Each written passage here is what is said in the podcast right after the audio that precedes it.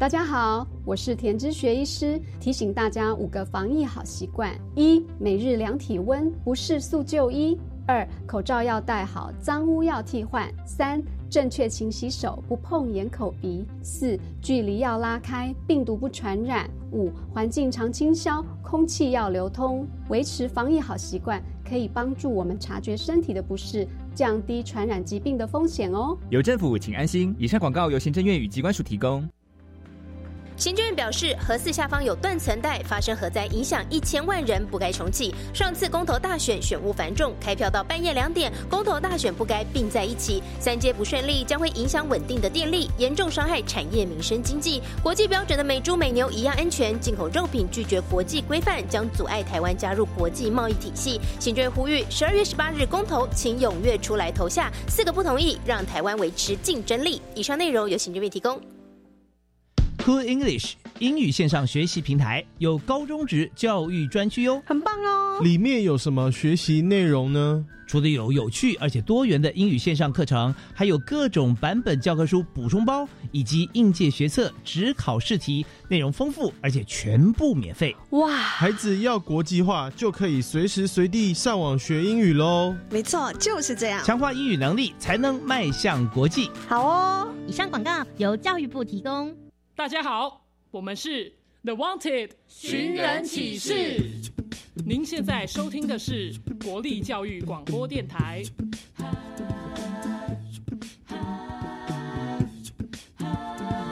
就爱教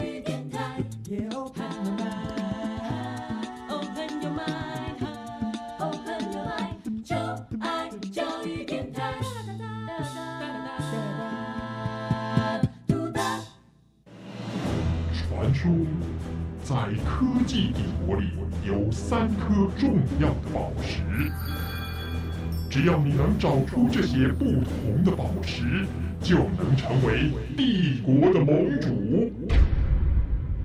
玩家们集合喽！Yes sir！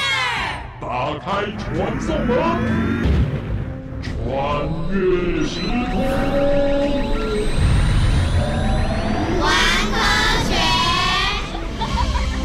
所有喜爱冒险、追根究底、勇于发现问题的玩家们，来到科学游戏空间，一起玩科学。我是燕柔姐姐，欢迎我们的一级玩家宇宽。大家好，我是穿越时空玩科学的一级玩家宇宽。哎，燕柔姐姐，我请你吃饭。哇，这么好，要请我吃饭呢？我看看呢。哎，真的是请我吃饭，里面就是白米饭呐。对啊，你别小看这盒白米饭。可是经过我科学研究后煮出来的香 Q 白米饭哦。说真的，看起来不管是颜色或者是香气，感觉真的很诱人呢。你说你是用科学来煮饭？没错，其实很简单，只要把米洗好后加入高于九十度的水，用筷子搅拌十秒钟之后。再加入一杯室温水，放入电锅焖煮，煮出来就会是这样香喷喷的饭喽。哎，那你知道是什么原理吗？那当然喽，秘诀就在于食物的杀青。杀青就是一种快速让新鲜食材中的酵素失去活性，就可以保存食材颜色和脆度的方法。所以我先用热水搅拌白米，让白米的表面杀青，再加上白米中间的快速熟成。就会形成外 Q 内软的米饭喽！哇，这么用心烹煮的白米饭一定很好吃，先谢谢你喽！今天我们的科学游戏是第二十四关，要解密的就是厨房里的科学。提醒玩家们在过程当中要注意身边可能出现的宝石。当你搜集到所有的宝石，就能够解开今天关卡的秘密了。赶快来看看玩家们有什么发现呢？刚才妈妈买了一颗木瓜。他说：“那颗木瓜还要放熟，水果怎么放熟啊？有没有办法帮他快点熟呢？”冬天吃火锅最舒服，我点了一份海陆套餐。爸爸说煮虾子最容易，看见虾子变成红色就是煮熟了。为什么煮熟的虾子会变成红色呢？前几天我吃了一个人造肉的汉堡，吃起来的感觉真的跟肉很像。甚至还有肉汁，到底人造肉是什么做的？为什么要研发人造肉？难道是世界上的肉不够吃吗？民以食为天，食物是地球生物延续生命的重要基础。人类和其他生物最大的不同，就是懂得用火来处理食物。渐渐的，科技越来越普及，运用在生活当中，而厨房就像是个魔术空间。爸爸妈妈就像魔术师，总是能够变出许许多多的美味佳肴。究竟厨房有哪些魔法呢？玩家们准备好要搜集今天的三颗宝石了吗？现在就跟着一级玩家宇宽进入虚拟实境秀，寻找我们今天的宝石喽！一二虚拟实境，从火堆到厨房。塞恩斯山顶上有个塞恩斯小学，塞恩斯的同学们对于塞恩斯有着无比的好奇。塞恩斯校长总是带着孩子们在生活中认识塞恩斯，所以塞恩斯小学到处都有塞恩斯。塞恩斯小学就是坐落在塞恩斯山顶上的快乐小学。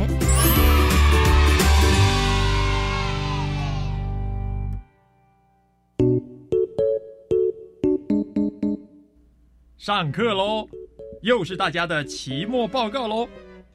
哎，今天又换到谁的主题啦？老师，今天是我，嘿嘿，我的主题很特别哦。哦，真的吗？那当然，我观察了，在我们生活中有非常非常重要的科学，就在我最常出现的地方。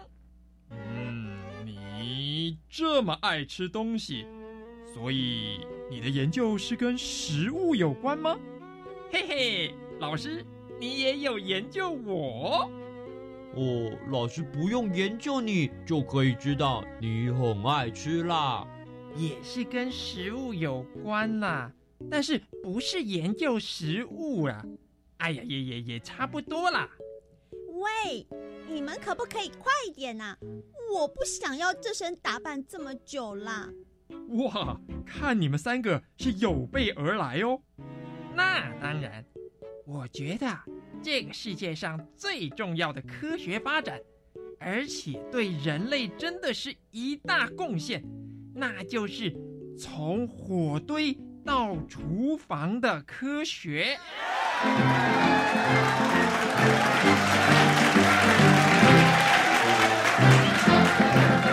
第一幕，在人类还没有发现火之前，只能吃动物的生肉、生菜和水果。这是我带回来的食物，我赶快来吃。哦，哦不好吃了。要吃要吃，吃了才有力气。你看看，我有力气。鱼腥味好重哦，不好吃。你吃太少了，不行不行！哦，我的肚子好痛哦！生肉不好吃，又有细菌，吃了很容易生病。原始人看到大自然当中的闪电和轰隆隆的雷声，都非常害怕。他们认为神发火了！救命啊！大家快逃啊！那红彤彤的一大片，呃，真的是天神发火了，呃，他要惩罚人类，好可怕哦！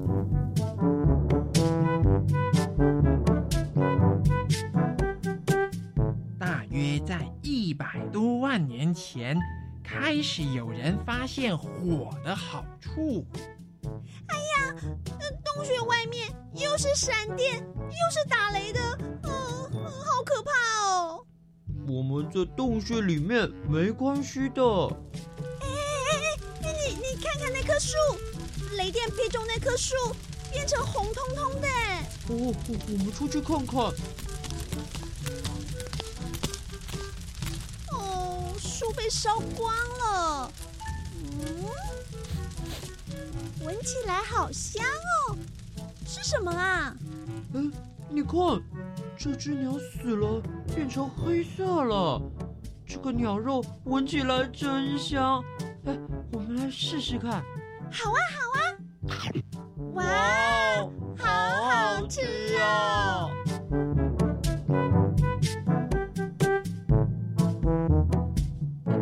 人类无意中发现，被火烧过的肉更好吃，从此他们懂得用火来处理食物。嘿嘿，这是我今天抓到的食物，我们可以大吃一顿啦！来，把鱼交给我，我把鱼串起来，你去钻木取火。好，我用力摩擦木头，嘿咻，嘿咻。我来了来了啊！我来了！哎哎，这个洞，哎地上这个洞，哎，把烧起来的木头放进去，我要把鱼放进去喽。在上面架上几个石头，就有好喝的鱼汤喽。他们在洞穴口堆起火堆，不止可以处理食物，还能够让人保持温暖，也能使得野兽不敢靠近。哇！好好吃哦！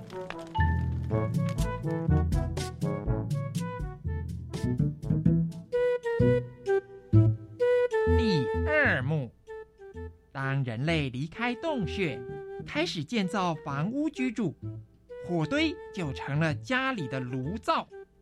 炉灶的材质包括泥土、石头和砖块。早期的炉灶没有烟囱，厨房十分闷热，空气也不好，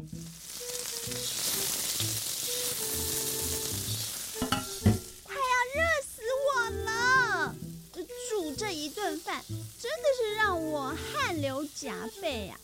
什么农夫很辛苦，锄禾日当午，汗滴禾下土。谁知盘中孙，粒粒皆辛苦。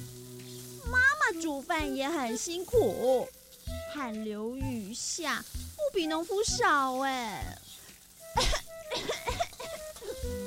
而且空气好差。嘿，二毛，别在炉灶旁跑来跑去，小心发生火灾哦。去叫大毛到外面井里打水进来。我要准备洗米煮汤了。哦哦好，呃，大毛打水喽。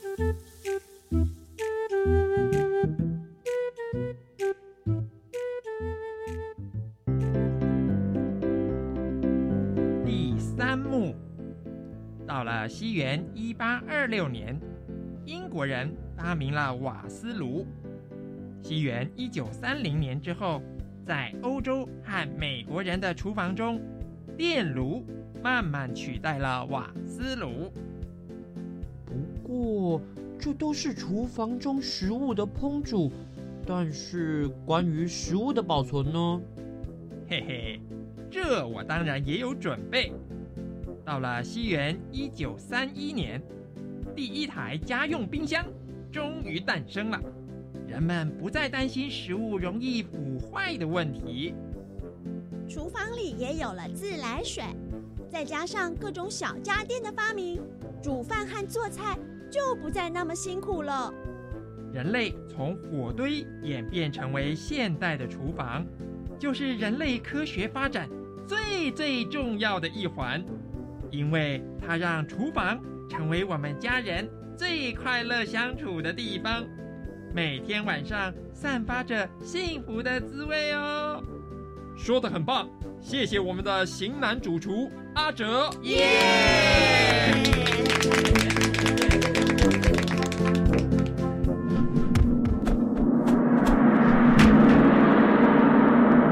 科学练功房。厨房里的科学，台语“怕爆”就是打老婆的意思。据说曾经有一个农夫。在菜园里采收了一大篮的茼蒿，带回家交给自己的妻子。当他要吃饭的时候，农夫看见桌上的茼蒿只有一小盘，以为是妻子偷吃了，于是发了很大的脾气，所以有了这样的昵称，叫做“怕菠菜”。其实，茼蒿和菠菜都是叶菜类的植物，菜叶中的细胞壁排列整齐，并且含有大量的水分。当温度升高的时候，叶子的细胞壁会被破坏，水分会流出，叶菜会变软并且缩小。茼蒿和菠菜一样，都是加热后明显变小的青菜，所以根本不是农夫的妻子偷吃菜。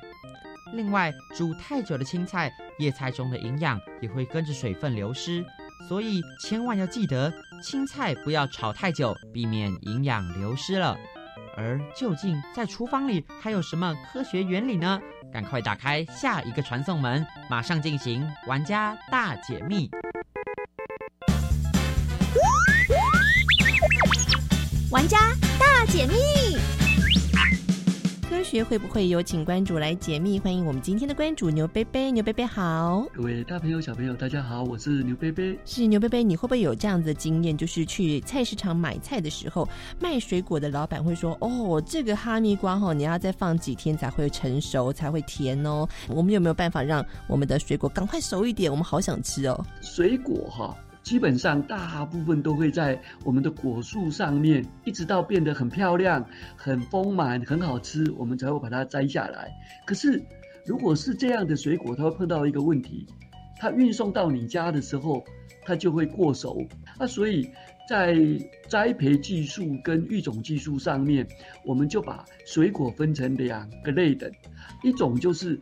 那必须在运送的过程到你家的过程里面，我们再慢慢的把它后熟变得好吃。那另外有一种是从水果树下摘起来或者是拿下来的时候，它就已经是应该要马上立即食用的。那我们称这样子的就是不需要后熟的水果。那这里面最主要的关键是有一个很特别的成分，它叫做乙烯。所以在小时候，你贝贝小时候，我常常看我奶奶把香蕉、苹果。拿去放在有插香的地方，那个烟里面就会有乙烯，那所以这个水果就会很快后熟。那如果没有插香的地方，你拿一个纸袋子把它包起来，那因为里面它自己本来就会产生乙烯，所以它就会自己后熟。还有第三种方法，放在装米的那个桶子里面，因为装米的那个桶子里面。它是密闭的。第二个，它会产生微微的乙烯，所以它也会后熟。所以你看，这个是水果自己让它变得好吃，让我们吃得更愉快的方法呢。好，那。现在是冬天了，也是火锅季。玩家们最喜欢观察的就是把虾子或者是螃蟹到这个锅子里，然后它就会开始变色，然后变成红色，就表示它熟了。为什么呢？那青菜熟了会不会变色？那虾子熟了为什么会变色呢？这个变色的原理在哪里呀？哦，注意哦，嗯，呃，都是海鲜哦，它为什么会变色？那最主要就是因为它的食物，它在海里面吃的这些食物啊，还有很多的。虾红素或者是虾青素，所以这个虾子啦、螃蟹啦，还有河岸边我们常常看到的那个粉红色、粉红色的那种鸟，它也因为有虾红素，所以它才会长得粉粉的。那这个虾红素就是这些生物把它吃进来，那吃进来之后就会在它身体里面储存着。那这些虾红素它会跟蛋白质结合。嗯，这样子才可以留住啊！没有结合，它等一下就不小心又流出去了。所以它会跟蛋白质结合，会变成虾青素。那只要它变成虾青素，它就留在自己身体里面。所以你看，我们虾子买进来的时候，它是有一点点灰灰的、青青的。好，那等到把虾子啊、螃蟹啦，把它放到火锅里面，我们就会发现，哇，虾子变成红色了。那为什么呢？刚刚讲它原来是虾红素。碰到热的时候，蛋白质被破坏了，嗯，所以，哎，蛋白质被破坏，所以虾红素又跑出来了，它又恢复成红色。所以螃蟹也这样子，虾子也这样子。OK，好，那最后玩家们想要知道是人造肉到底是什么？它是不是肉？为什么要研发人造肉？是不是我们现在地球上面的肉已经不够吃了呢？科学家发现，哈，嗯，空气污染那是因为饲养这些人类要吃的动物，嗯，因为饲养。非常的庞大，科学家还发现牛放的屁会增加温室效应，会让整个地球的这个温度升高。那所以为了避免像这样子的污染，第二件事情就是它会占用我们的食物。嗯，那因为这样，所以科学家就研发人造肉。那人造肉呢？它是怎么怎么研发的？它是用组织培养的方法。科学家就是从牛啦、鸡啊、猪啊身上取下可以复制、可以再生的组织，嗯然后放在合适的环境里面，让这些组织嗯变成更大块的肉。所以这个过程里面没有饲养，嗯不需要吃我们的食物，不会产生屁，不会造成空气污染，不用使用很大的空间。那因为这个原因，所以它就叫做人造肉，人造的。所以人造的猪肉跟牛肉，它长得不会是一只猪跟一只牛，而是一块一块肉的长出来。是是，人造肉的样子是一块一块的肉。OK，我想这应该是从前古代人没有办法想象的。人类从打猎到畜牧，现在竟然在实验室就可以生产出这个人造肉来让我们人类食用哦。好，我们生活当中真的是处处存在着科学。玩家们找到答案了吗？谢谢我们的关注牛贝贝，谢谢，谢谢，拜拜。科学的研发和运用，感觉让食物变得多彩多姿了。每次走进超市，琳琅满目的商品，真想通通带回家，抱着洋芋片喝汽水追剧，好过瘾啊！这就是食品科学厉害的地方啊！但是许多的营养师也都一再的告诫大家，食物要吃圆形的食物才是最健康的。就像我一样，随身带着保温瓶，滋润喉咙，随时解渴。隐藏版的宝石来喽！塞恩斯大世纪。保温瓶的出现，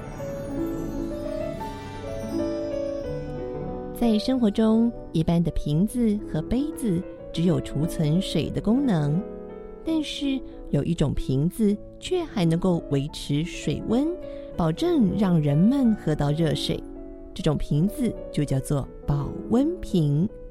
保温瓶的出现很偶然，而最初发明它的人也没有想到它会成为人们的日常用品。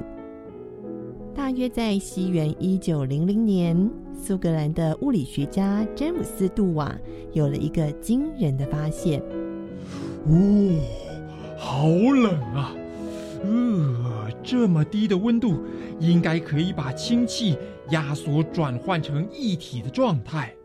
他在实验室中用低温将气态的氢气压缩成了液态。当透明的液氢流入试管的那一刹那，哦，我的天哪！呃，我的手都快冻僵了。哦，好冷啊！呃，哎哎，有了！啊，氢气变成了液体流入的试管。哦，我成功了！哦，我成功了！液态氢！啊！杜娃忍不住要跳起舞来，他终于创造了低温物理学的奇迹。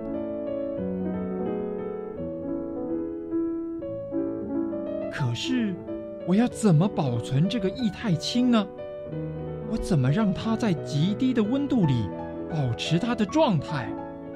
这温度渐渐上升了，没有低温储存的技术，就算是转化成为液态。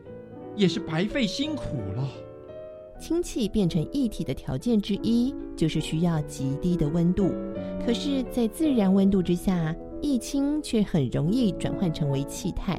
所以，即便是制造了液氢，没有低温储存的技术，也是没有用的。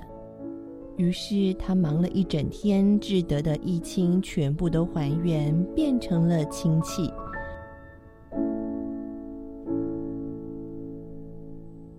晚上的时候，杜瓦躺在床上翻来覆去，怎么也睡不着。他有点沮丧的想：如果一直不能让低温持续，那么自己的实验岂不是功亏一篑了？那该怎么办呢？他想：如果我建造一间冷冻室，也许就有机会把这个液态氢储存下来，而且啊，还能保存很多实验用品呢、但是要建这样一间冷冻与实验室，不仅需要大量的资金，保养起来也很不容易啊！哎，算了，皇家学会是不会同意的。我真是痴人说梦话呀！一夜无眠，第二天醒得有点晚，便匆匆的起床，想早点去实验室。正在厨房忙碌的妻子见到丈夫要走了，急忙的喊了一声：“杜瓦，你等一下呀！怎么不吃早餐？我特地起床做的呢。哎，来不及了，今天睡太晚，我要走了。哎哎哎，这是你的早餐，我帮你打包好了。哎，到了实验室之后，记得吃早餐哦。哦，好吧，好吧。杜瓦提了一下袋子，觉得很重，但是他没有时间打开，就点了点头，然后飞快的出门了。到了工作单位之后，杜瓦将布袋放在自己的桌上，去跟同事们讨论起自己昨天的困扰。大家对于杜瓦的问题都很感兴趣，但是他们最后也没有想出一个好的解决方案。到了中午的时候，杜瓦突然想起妻子给的早餐还在桌上，这时他的肚子也咕噜咕噜的叫了起来。哎呀，整个早上的讨论也没有结果，肚子好像饿了起来啊！可惜这些早餐应该都不能吃了吧？杜瓦无奈的摇摇头，打开布袋，准备把早餐扔掉。但是杜瓦的妻子将早餐装在一个玻璃罐里。当杜瓦取出早餐的时候，他惊讶的感受到食物的热气。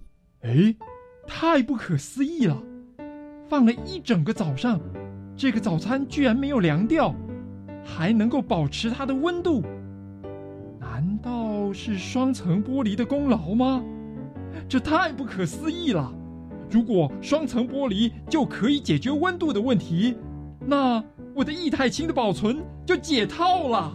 难道是双层玻璃的功劳吗？他兴奋地想着。于是他立刻去街上找到了一个制造玻璃器皿的工匠，请他帮忙做一个连在一起的双层玻璃容器。工匠让杜瓦过几天再来拿。杜瓦连连点头。回家后对妻子好好的夸赞一番。搞不清楚状况的妻子还真是丈二金刚，摸不着头绪。过了几天之后，杜瓦要的容器做好了，他连忙到实验室里验证容器的性能。可是让他失望的是，双层容器也不具备储存液态氢的功能。